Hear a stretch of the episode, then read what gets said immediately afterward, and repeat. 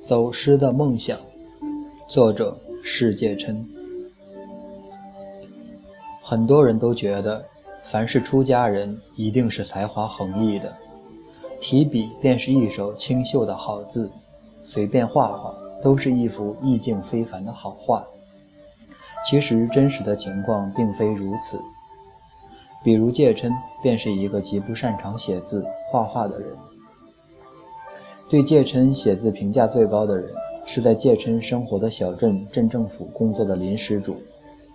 他曾经评价戒琛的字写得非常有亲和力，不会像许多法师们的字画那样让人产生敬畏之心，产生距离感。戒琛在心中解读了一下这番话的含义，基本上林施主的意思是说，像戒琛这种怎么写都是平均水平之下的字迹。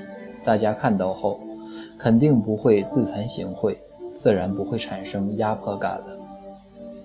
戒琛觉得林施主不愧是国家公务人员，语言的技巧完全是政治家的级别。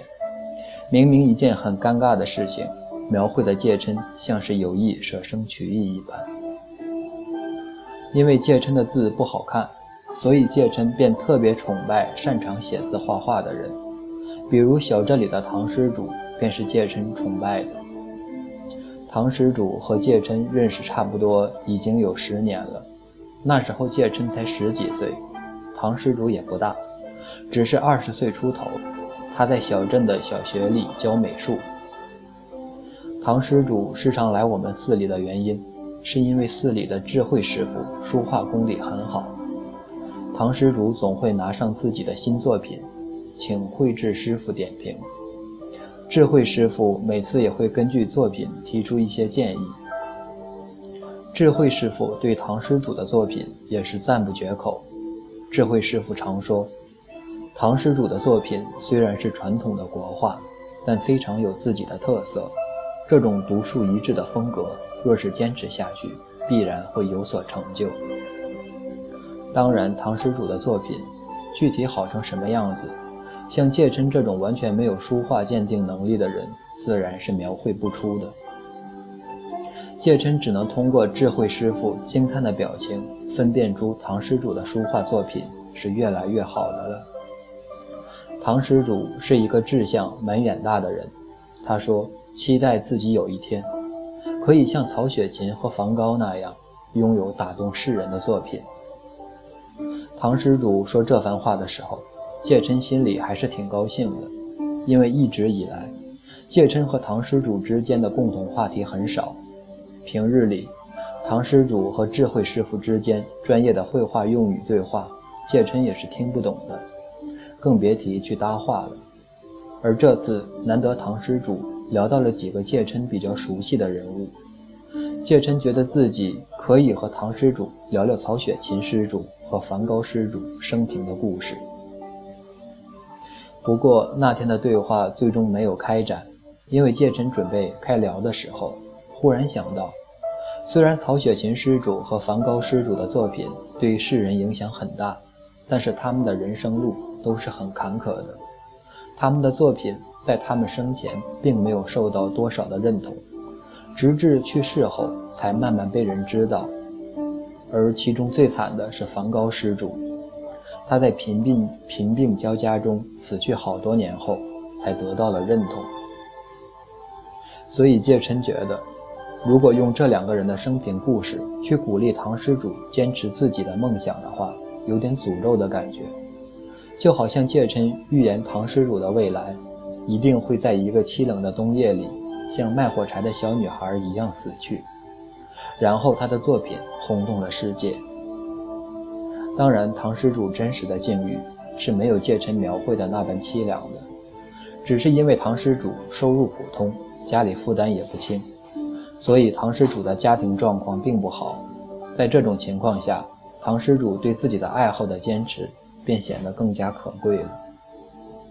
差不多是五年前，唐施主得到了一个挺好的机会，去了大城市工作。据说也是因为机缘巧合，他的绘画作品。被某位业内知名人士看中了。唐施主离开的时候，戒琛也挺为他高兴。感觉唐施主多年的努力得到了回报。介琛觉得，在未来某一天，唐施主一定会在一个更大的平台上施展自己的才华。那以后，介琛听到唐施主的消息便不大多了。不过，介琛断断续续得到的几次消息，都是说唐施主的事业进展很大，唐施主的绘画技能给他带来了许多商业合作的机会。再次见到唐施主的时候，是前一段时间。唐施主在寺里叫戒尘名字的时候，戒尘犹豫了好半天，才叫出了他的名字。几年不见唐施主，他的样子变化倒是不大，但衣着比从前要光鲜了许多，头发也梳理得相当整齐了。他戴着时尚墨镜，让介琛这个原本就有严重脸盲症的人不敢贸然相认了。介琛虽然分辨不出唐施主身上的衣服是不是比从前名贵了些，但从表面上看，如今的唐施主比起当年那个时常穿着一件皱巴巴的旧衣服在山里晃来晃去的唐施主，显然更像一个成功人士了。过了些天，和智慧师傅聊起唐施主，智慧师傅说，那天唐施主做客的时候，还带了不少这些年的新作。只是智慧师傅告诉介琛，其实这些作品比起当年唐施主离开的时候，作品退步了不少。对于智慧师傅的说法，介琛觉得很吃惊。智慧师傅说，可能是如今的唐施主已经不再像当年在小镇时能那样随心随意创作了。长期的商业合作让唐施主在创作时有了许多的顾忌。有了许多必须迎合市场、迎合顾客的想法，而这些想法显然已经慢慢渗透入了他的作品中。想想唐施主的经历，介琛觉得如今的唐施主或许已经得到了世人认同的成功，只是他距离当初那个期望创作出打动人心作品的梦想，已经越来越远了。介琛觉得，在大多数的时候。我们会以为贫困的生活、挫折的人生是让我们的梦想偏离航向的主要原因，而事实上，成功对梦想的伤害可能远远大于失败。在欲望的牵引下，梦想同样会走失。我们在成功的道路上快意前行，在喜悦中忘了最初的梦想。